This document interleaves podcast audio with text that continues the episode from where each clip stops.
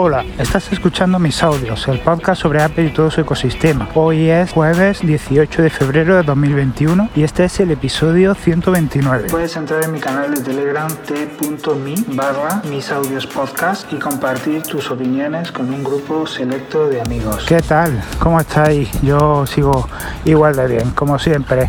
Hoy os quería contar eh, tres cosillas interesantes que, bueno, he recapitulado por ahí por, los blogs de, Apple y compañía y, bueno pues eh, quería comenzar hablando de bueno una una lista ¿no? que podemos hacer con Apple Music pero en este caso la versión beta que bueno se hace accediendo a través de Apple Music Beta.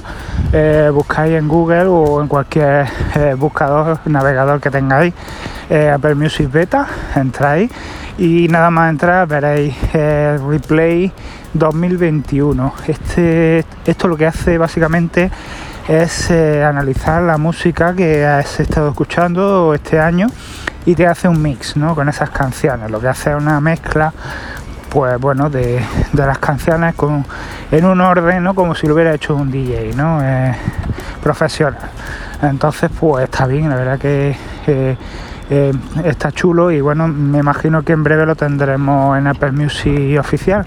Eh, no hace falta que os apuntéis a la beta, ni que os suscribáis, ni que nada. Simplemente si tenéis cuenta de Apple Music, pues os metéis en Apple Music Beta, iniciáis sesión y punto pelota es muy fácil y luego bueno si guardáis esa lista pues aparecerá en Apple Music convencional porque en realidad lo que hace es pues eso analizar eh, las canciones que hemos escuchado eh, hacer el mix y bueno ya tú lo guardas le pones el nombre que quieras y se te, te queda guardado en tu nombre de usuario ¿no? entonces ya pues puedes puedes escucharlo cuando quieras y en la cuenta que quieras, vamos, en tu cuenta, pero que no sea beta.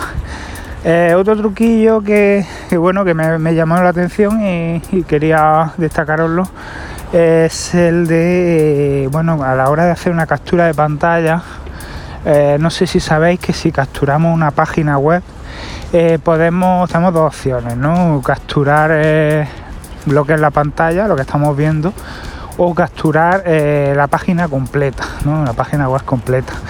¿Qué es lo que pasa si le damos a, capturar la página web completa? Pues que nos hace una captura de la página web desde que empieza hasta que termina, ¿no? Eh, pues sería un PDF súper largo, ¿no? Porque normalmente las páginas web son muy largas, ¿no? Entonces, pues está muy bien por si, bueno, pues queréis capturar un texto, ¿no? O cualquier historia, ¿no? De una página web pues con, este tipo de capturas podemos hacerlo, ya os digo, no tenemos que ir cachito por cachito y luego montarlo ¿no? en el Photoshop, sino que nos captura directamente la, página entera ¿no? y nos la exporta a PDF. Eh, pero es que aquí no queda la cosa, ¿no? Eh, si os fijáis, cuando estáis, entráis en una página web tenemos una opción de lector, ¿no?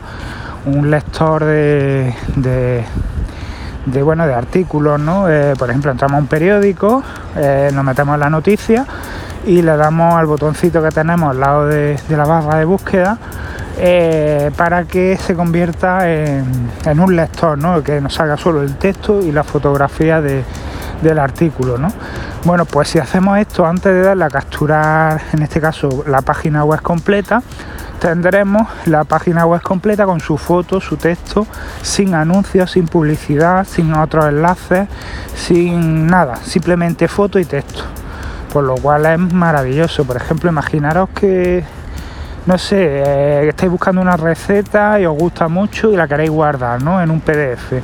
Pues os metéis en la página web, eh, buscáis la receta, eh, abrís la receta entera en la página web y le dais al lector al botoncito este de lector. Entonces nos saldrá la foto de la receta con todo el texto, los ingredientes, los pasos que tenemos que seguir, etcétera. Y eh, le damos a captura de pantalla en nuestro iPhone, en nuestro iPad o incluso en el Mac y, lo, y ya le damos la opción de, en vez de pantalla, página web completa. Le damos a página web completa y nos captura la receta entera con su foto, su texto hasta abajo, ¿no? lo que es la receta entera ¿no? de la página web. Es la verdad muy práctico porque bueno, podemos coleccionar varios PDF, podemos hacer nuestra colección de PDF con nuestras recetas y puede ser interesante, aunque bueno, yo la verdad que para este tema sigo prefiriendo Paprika, ¿no? Ya, ya hablé de esta aplicación que está muy bien, eh, que nos, bueno, nos clasifica eh, todas nuestras recetas por, por bueno, por, eh, palabras clave, podemos hacer nuestros índices, subíndices de, de, recetas y bueno, pueden poner la, todo, la foto, información nutricional, notas eh, todo, aparte de lo que es los ingredientes, los pasos, ¿no? que podemos ir, eh, ir marcando poco a poco conforme lo vamos haciendo y sabemos por dónde, por dónde vamos. ¿no? Entonces, pues ya os digo, eh, mm, está muy bien, la verdad que está muy bien esta opción, pero ya os digo, Paprika es mi favorita y os la recomiendo mucho. Esa aplicación está también para más, está en los tres formatos, es carilla, pero, pero está bien. Y bueno, ya vamos con la última de estas tres cosillas que os quería contar. Eh, y es que respecto al tema de un nuevo atajo. Este, bueno, esto, este atajo consiste eh, básicamente en pues un atajo que nos conduce, no, nos abre una sección de ajustes. ¿no? Eh, nosotros podemos invocar un atajo, por ejemplo, para abrir el almacenamiento de, nuestro iPhone y bueno eh, ajustar cualquier cosa ¿no? que queramos por ejemplo queremos desinstalar una aplicación que no está ocupando mucho espacio pero no queremos borrarla ¿no? pues cogemos le damos a desinstalar eh, rápidamente sin tener que meternos en ajustes almacenamiento del iPhone en fin y ya verlo todo ¿no? es ahorrarse paso ¿no? Eh, esto es una opción que que apenas no lo ha puesto fácil, desde luego, porque eh, bueno, este, este atajo funciona con unos scripts que nos conducen hasta esas opciones, ¿no? Al final, bueno, sabiendo un poco de programación todo es posible, pero para los que no sabemos, pues, pues hasta que no nos llegan a estas cosas, eh, no podemos hacerlas.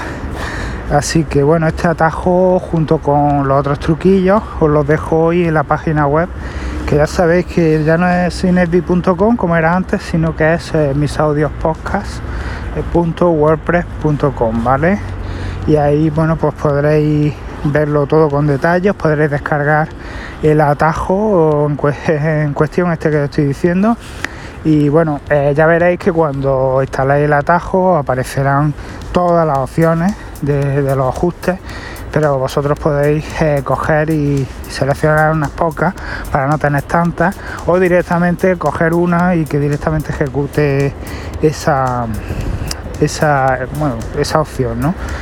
Eh, entonces pues pues os digo eh, está muy bien está muy bien porque por ejemplo si queremos acceder al al eh, panel de control, ¿no? donde tenemos todos los pues, el volumen, eh, lo de acceder a la cámara, lo de acceder a la batería, eh, lo de acceder al modo nocturno, en fin, todas las opciones, panel de control este control center, ¿no? como se llama.